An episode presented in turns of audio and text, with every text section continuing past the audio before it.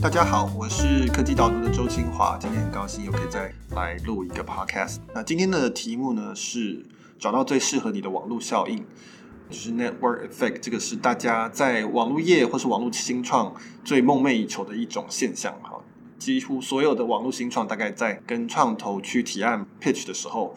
通常都会说自己将来一定会有网络效应，所以值很多钱。不过很多人其实也只是说知道网络效应是什么，但是其实不太知道它其中一些细微的一些差别啊。有一些网络效应其实是比较强大的，有些网络效应它其实是比较薄弱的。呃，这其中有许多的细节，那一直都没有很明确的在台湾有人整理出来。那事实上，在美国也是慢慢慢慢，大家才逐渐的比较呃有一个深刻的理解，然后开始划分出一些更详细的分类。那所以今天就是呃来讨论这个题目。不过在进入主题之前呢，我要先说明一下，就是说科技导读这个我们的电子报现在正在调整价格的中间，我们的价格从原本的每个月一百六十九块要调整到两百四十九块，那会在三月二十九号生效。所以呢，就是如果你有兴趣订阅科技导读，但是一直没有这个狠下决心，或是一直没有空拿出信用卡的话，建议你在三月二十九号之前订阅。之后的价格就会调涨了。那也谢谢很多订户已经在这段时间内赶快升级买了一个年费。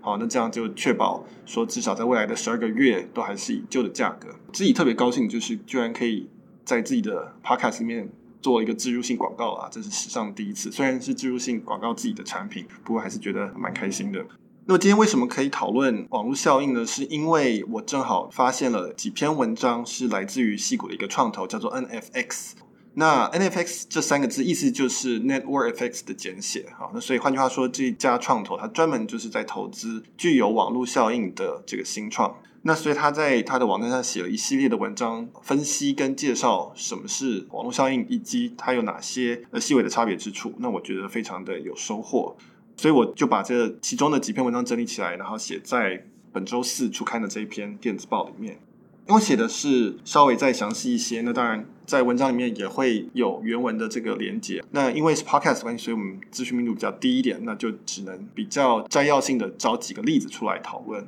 那我们先要说明的是，什么东西不是网络效应？很多人会把一些名词都混在一起，比如说病毒性行销啊，什么叫做可规模化啦，或是种种种种的这些概念混在一起，或者跟网络效应混为一谈。所以我们可以先稍微理清一下什么。不是网络效应啊，网络效应本身它的一个基本定义就是说，你的这个产品或服务每多增加一个顾客，它对原本的所有的顾客的价值会提高。所以这个东西它并不是病毒性行销，我们有所谓的 viral 的这个概念。病毒性行销它的其实它的定义是指说，你的资讯的传递成本是会越来越低的，甚至于是低于你原来的投资的成本。比如说当初 Dropbox 做的这个分享啊，你拉了一个新的会员，那每一个人的 Dropbox 的容量就可以。再增加五百 mega，那这个概念，那这个使得说它的行销成本非常的低，然后大家会一传十，十传百，大家都希望能够增加储存的容量，因此就纷纷的找自己的朋友进来加入。这个跟传统的行销，就是说我投多少钱就可以得到多少效果，是非常不一样的。是啊，过去的是一种线性的一种概念，就是我投多少钱大概可以触及到多少的量。那病毒性行销它本身是一种机制，是。基本上有指数性的一个效果，但是你投入的成本其实是很低的。另外一个常常跟网络效应混为一谈的是规模化，就 scalability 或是 scale，这其实也不太一样。规模化就是在网络的这边，它的概念是指说你的边际成本会随着你的规模增加而逐渐降低。比如说我们做一台 iPhone，一般来讲。做一一百万台 iPhone 跟一百万零一万台 iPhone，它其实成本没有差非常多，它其实还是有经济规模的效应，但是不明显。但是在网络上面，这个效应有时候是非常的明显的。比如说 Facebook 的服务，它其实你服务一亿人跟两亿人，边际成本其实是差不多的。因此，网络业它有一种特色，就是它比传统的行业可以更快的扩散到更多的人。那这是所谓的规模化，但这也不是。网络效应。那么，所以什么是网络效应呢？那这个就回到我们刚刚提到 NFX 的写的这个几篇文章。最基本的网络效应，当初最早找出这个效应的人，其实是美国电信业，记得是 AT&T 的老板。那他发现说，诶，AT&T 当他在某一个地区那个家里的电话网络密度到了一个程度的时候呢，其实竞争者就很难进来，并不是因为 AT&T 的电信技术特别强，或者是它的成本非常低，或是怎么样，而是因为这个密度高到说。大家没有理由要跳到另外一个电话网络，因为我的朋友都在这里，我的家人都在这个网络上，我为什么要使用这个？那所以这其实是一个新的发现。那也是因为电话网络是是当时可能是第一个这种大规模铺设、密度很高、点对点沟通的一种产品，所以才发现这个事情。那当然，在我们现在的手机时代就更明显了，因为每个人都有一台手机，每个人都可以用手机去接收跟发送讯息。那所以它就有这个网络效应。那后来呢，是有一位提出来的一个网络效应的概念，叫做 Metcalfe's Law。它的概念基本上就是说，一个网络它的价值是随着它的节点数的平方成正比。所以我们假设一个网络有十个节点，那它的价值就是跟十的平方一百成正比。那这是一个最基本的网络效应的概念。那后来呢，又有另外一位 MIT 的教授提出来了，那这个叫做 Reed's Law。那他认为网络效应其实还有一个更强大的一层。那这是为什么呢？是因为网络效应的里面的每一个参与者，他并不是只是这个大网络的一份子，他也可以跟其中的每一个节点形成一个小的网络。所以换句话说，一个十个人的网络，其实里面可能有两个人的网络，有很多三个人的网络。所以这十个人网络它的价值其实是更高的。他后来归纳出来的这个概念就是说。一个网络的价值是跟二的 n 次方成正比，那 n 就是节点数，啊，这个比 n 的二次方要大非常多。因为这个 Reed's Law 的关系，所以呢，你会看到很多的现在的很多所谓的有网络效应的平台，不管是 Facebook 啊，或是 Line，它都会创造一些功能，让大家可以形成小的社群。比如说 Facebook 的社团或是 Line 的群组等等，因为以 Line 来说，就算是假设今天 Line 来到了马达加斯加，好，这个非常小的一个国家，那它的总人数并不多，但是它里面还是有很多小小的社群。那这每一个小小的社群对这些使用者很有价值，那因此它就有一个网络效应出来，它就有一个价值出来了，所以它就可以形成了一个所谓的护城河。那么这个护城河其实基本上就是网络效应最大的效果，它就是一种避免或是去抵抗。竞争者出来抢走你的顾客的一种效果，所以它是一个非常强大的，而且是网络时代原生的一种护城河。好，所以我们知道了网络效应的一个基本概念，就是说一个网络的价值是随着它的这个节点数而成等比级数的增长，不管是二的 n 次方还是 n 的二次方，这总而言之是一个快速的增长。所以你可以想象，假设有一个 x y 的图好了。那 y 轴是所谓网络的价值，x 轴是节点数，那它基本上是会是一个向上的曲线。那这个基本上就是网络效应的概念，所以大家都希望能够做出网络效应，那就形成了一个很强大的一个护城河，那别人就没有办法抢走你的生意或者抢走你的客户。那可是其实网络效应也有分强跟弱，也有分门槛高跟门槛低的，所以这就是 NFX 的这几篇文章里面去详细提到的。那如果是你是一个创业家，你想要详细的去看的话，那我在我的文章里面有整理这十三种网络效应的类型。这创业家可以去想象说，哎，我的公司的这个产品有没有办法增加网络效应？有没有办法把它调整成一个具有网络效应的东西，一个服务或是一个平台？今天在 Podcast 的话，我们就不要十三个一个一个讲下来，这样其实也有点枯燥。事实上，我觉得我电子报可能这种写法对很多读者来讲也有点太学术性了。虽然我很努力的希望把它简化，而且写的比较。生动一些，但是我不确定啊、有没有成功，希望是有。那不过我们在音频这边的话，就用比较举例的方式来介绍三个主要的类型的这个网络效应，然后从这个例子里面去看它的其中的不同的差别。那么第一个例子就是刚刚提到的基本型，就是我们刚刚讲连接基本型的这个网络效应，大家最熟悉的例子应该就是 Facebook。所以 Facebook 有网络效应，因为所有的朋友都在上面，那你自然会在上面。你在上面才可以看得到大家的动态，那你的分享动态也会有，大家都可以看得到。这个时候 Facebook 有了网络效应，其他的新的社交平台出现的时候，你就没有动力要去那个新的尝试那个新的社交平台，因为一来你看不到你的朋友在上面，二来你今天就算想要去发表一些心情啊，或是说你要去炫耀你的生活很好之类的，也没有人看得到，因为他没有这个。呃，观众，所以说 Facebook 就是一个基本型的社交网络效应。每当这个网络平台上面有更多的人上来的时候，对所有其他人他的价值就提高，有更多的观众跟更多的资讯流进来。那么这种直接型的网络效应是很强的，但是它其实也有另外一个强弱的部分。有另外一种网络效应呢，是像 Facebook 的 Messenger。Facebook 有一个讯息的软体叫做 Facebook Messenger。台湾可能大家更熟悉的是用常用的是 Line。啊，或是比如说美国还有 WhatsApp 等等，这种叫做讯息软体，它跟 Facebook 很类似啊。在中国的话，你可以说是微信，这也是一种讯息软体。那但是它有一个些微的差异，像这种讯息软体，它的网络效应其实是更强，因为讯息软体是大家用来真的做事情的地方，就说我要用讯息软体来沟通，我要来交代事情，我要请我的同事帮我处理什么事情的时候，我需要用到讯息软体。比如说，也有可能在工作上是用 Slack，或是在生活上是用 Line，所以它是一个实用性的意义的。那相对来讲，像 Facebook 啊，或者你说 Instagram 这种比较偏社交的，它其实没有实用上的意义。大家只是在社交上面，因为人类是一个社交的动物，我们想要知道大家在做什么，我们想要成为大家一份子，所以我们想要知道大家在聊什么事情。那我们想要去表现说，哦，我们的一个社交的能力，或是我们的地位等等。那这是比较弱的动机。所以，相对于 Facebook Messenger，Facebook 本身它其实是比较弱的网络效应。呃，你可以不上 Facebook，就我所知还蛮多人不上 Facebook。但是如果今天大家都在用 Facebook Messenger 讨论事情，或是都在用 Line 来谈生意，那你必须要去使用。但在中国，呃，微信基本上是跑不掉，一定要使用的一种东西，所以它的的使用价值非常高，因此这种网络效应就比较强。我们现在看到有一些新的金流相关的带有社群性质的一些新创，那它。有可能它的这个实用性质会很强的，可以让它有很好的这个网络效应，这种 P to P 的网络效应。比如说，在美国有 Venmo，那在中国，比如说微信或是呃支付宝等等，这些也有很强的实用性，因为它可以做支付。所以你可以看得到说，即便是这种纯粹的直接型的基本型的网络效应，那它其实也都有不同的社会的差异。所以你如果你是新创，你可能要想一想，说你的网络效应是强的还是弱的。那么第二种大类，大家比较常看到的网络效应呢，叫做双边网络效应 （two-sided network effects）。那最常见的例子就是所谓的 marketplace 市集，所有的市集。那比如说 PC Home，它上面有卖家跟买家，那就是一个市集，所以它有一个双边的网络效应。意思就是说，一个市集上面如果有更多的卖家，那它就会吸引很多的买家来，因为这边什么都买得到。那它有很多的买家来的时候呢，自然又会吸引很多卖家，因为这边客户最多。所以呢，这种正向循环的效果叫做跨边的网络效应，就是 cross-side。好，就是说我增加会让我对面那那一边的人增加。那基本上所有的双边的网络效应的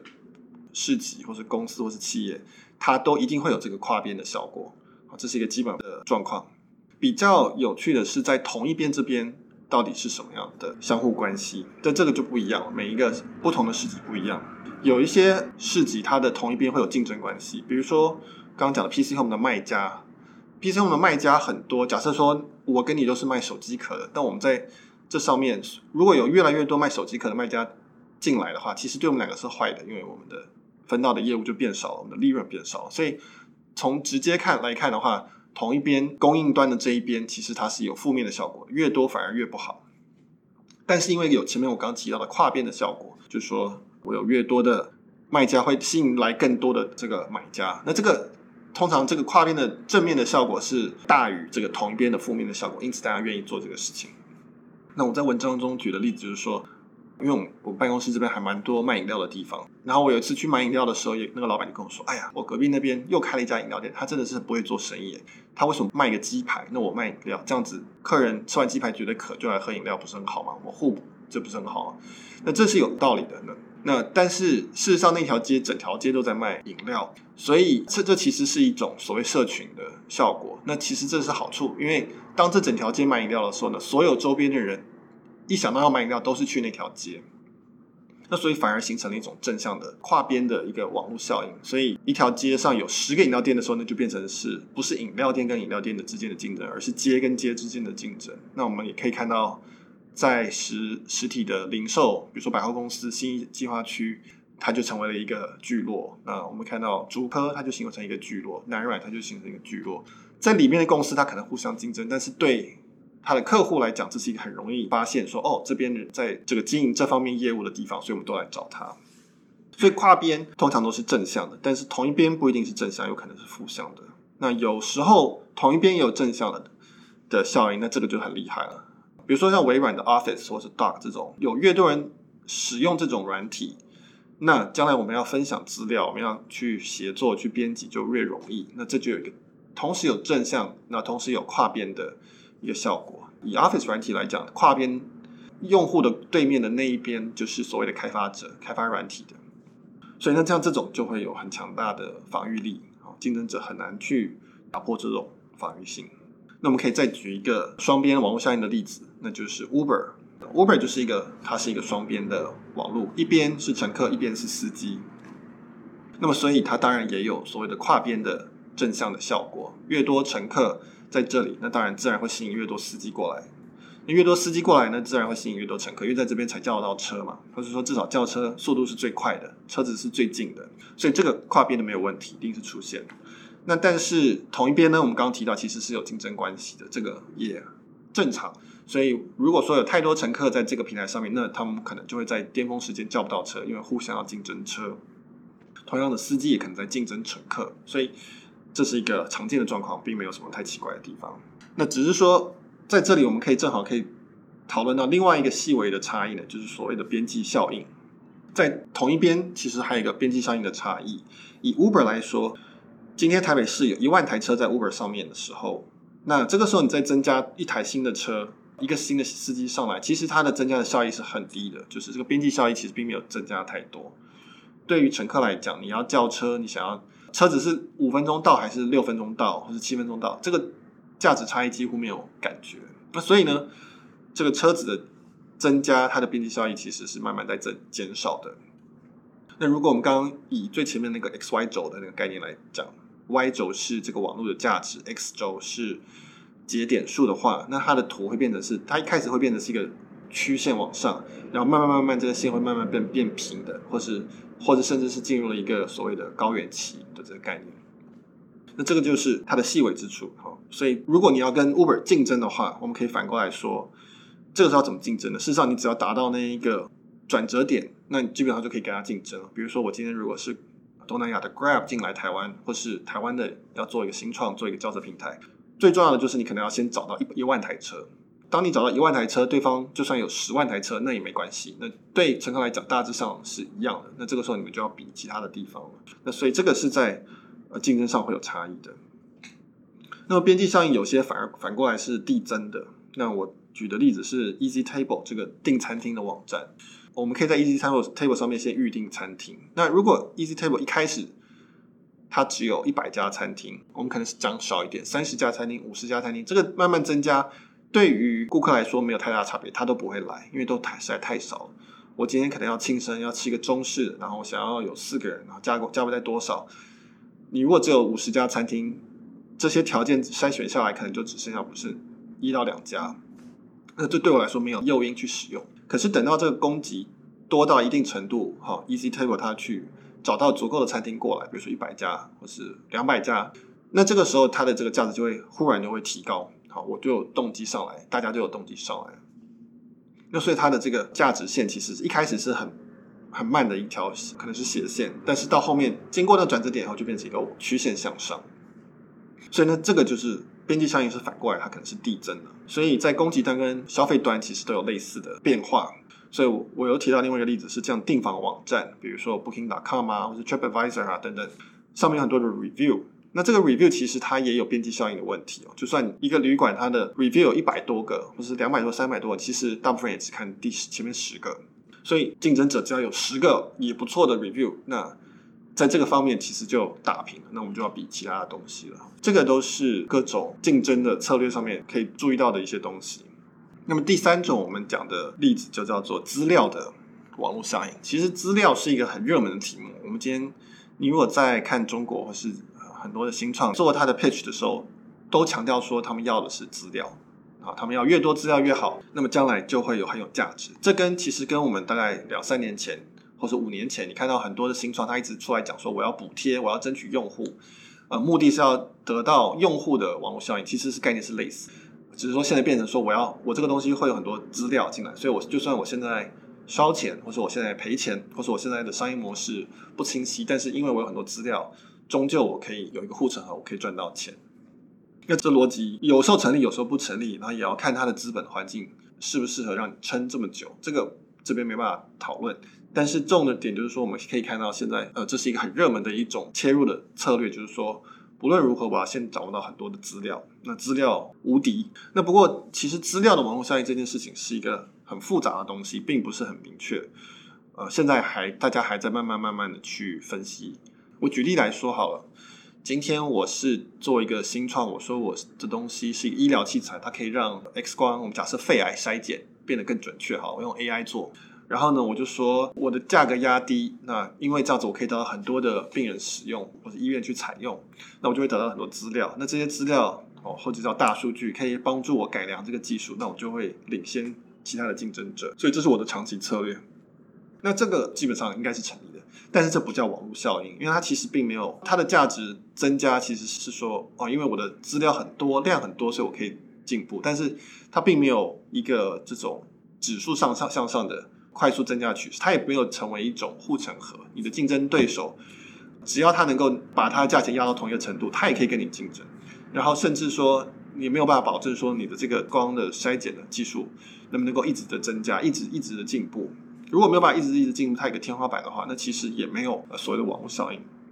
因为我们的网络效应其实的概念上是说，每一个新客户进来都会对所有的顾客的价值提高。那如果是资料的话，意思就是每个资料进来，它应该都要让。所有的这个整个东西的价值会提高。那但是如果它是一个有上限的，那其实这就不会是网络效应。那么 NFX 找到了半天，那终于找到一个他觉得是具有网络效应的资料的一个例子，那就是啊，我觉得也是一个非常好的例子，那就是啊，美国的一个导航网服务叫做 Waze。那台湾比较容易理解，就是像 Google Maps。那 Google Maps 我整天在用，它上面会有大家知道导航的时候上面会有用颜色标示哪里在塞车，哪里没有。那这个资料是怎么来？就是说，我们所有人在用 Google Maps 的时候，他就同时知道说，哦，大家车子在哪里，他就可以判断说，哦，哪边在塞车。所以换句话说，如果有越多人使用 Google Maps，那他就可以得到越准确的资料。那这时候他告诉大家说，哦，哪里有塞车，这个这个价值就越高。那因此它是有这个网络效应存在的。而且呢，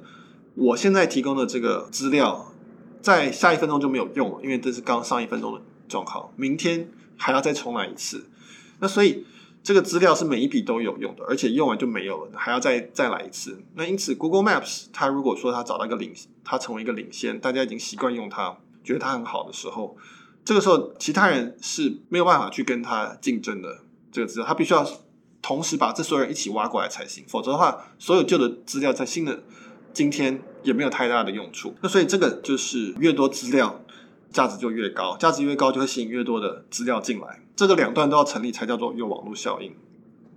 那么 Google Maps 这个例子是目前看到比较好的例子。那很多我刚刚提到了 X 光筛检这个例子，它其实只是说我量大，因此我可以技术的进步比人家快一点，但是它并没有说哦，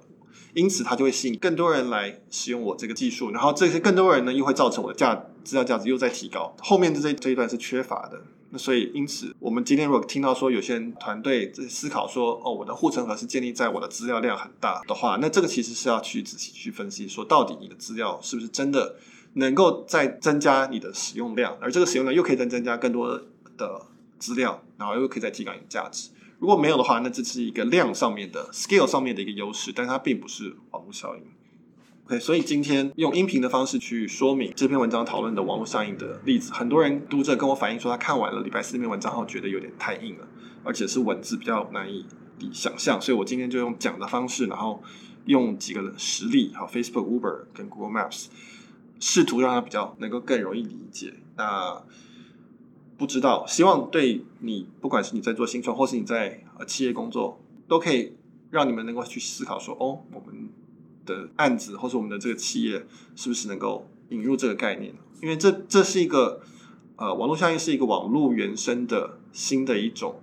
护城河。这就是像工业时代新跑出来的一个竞争优势，叫做规模化、大规模生产或者是通路等等。那在网络时代没有通路的这个问题，相对来说，那资讯的这个边际成本低，所以也没有边际成本的这个问题也没有那么严重，反而跑出来的是这个网络效应的差别。